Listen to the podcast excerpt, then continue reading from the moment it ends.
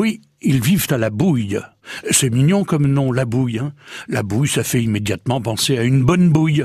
Une bonne bouille, oui, un peu comme celle du petit Hector, qui a vu le jour là, en 1830, dans une belle maison bourgeoise des bords de Seine, une maison toujours visible aujourd'hui et signalée par une plaque de marbre. Hector, c'est le fils du notaire de la Bouille. Il est précisément le fils de Jean-Baptiste Malot et de Marianne, son adorable maman.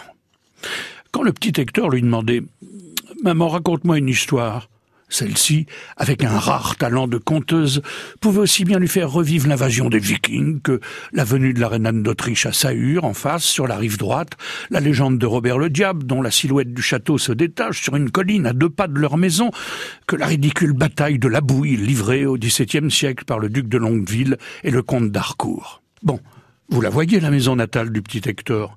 Eh bien, dites-vous qu'en 1830, il n'y avait pas de quai le long de la berge, et encore moins de chaussée, si bien qu'à marée haute, les bateaux naviguaient quasiment dans les jardins des riverains, et... Et il est alors arrivé cette chose étrange chez les Malots. Eh oui, le petit Hector était à peine de ce monde qu'en effectuant une mauvaise manœuvre, un voilier est venu briser les vitres de la chambre du nouveau-né de la pointe de son mât de Beaupré.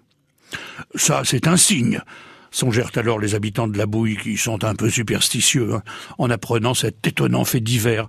C'est un peu comme si le mat de Beaupré l'avait désigné, pointé du doigt, sûr que cet enfant-là n'aura pas une destinée ordinaire et leur pressentiment va s'avérer tout à fait exact, car le jeune Hector Malot était en effet appelé à devenir un auteur de best-seller de la littérature du XIXe siècle, un auteur qui tient toujours le haut du pavé aujourd'hui dans les librairies, avec des titres éternels, hein, comme Sans famille, bien sûr, les aventures de Monsieur Vitalis et du jeune Rémi, celle du petit chien Capi et du singe Jolicoeur que l'on a pu revoir récemment sur les petits écrans.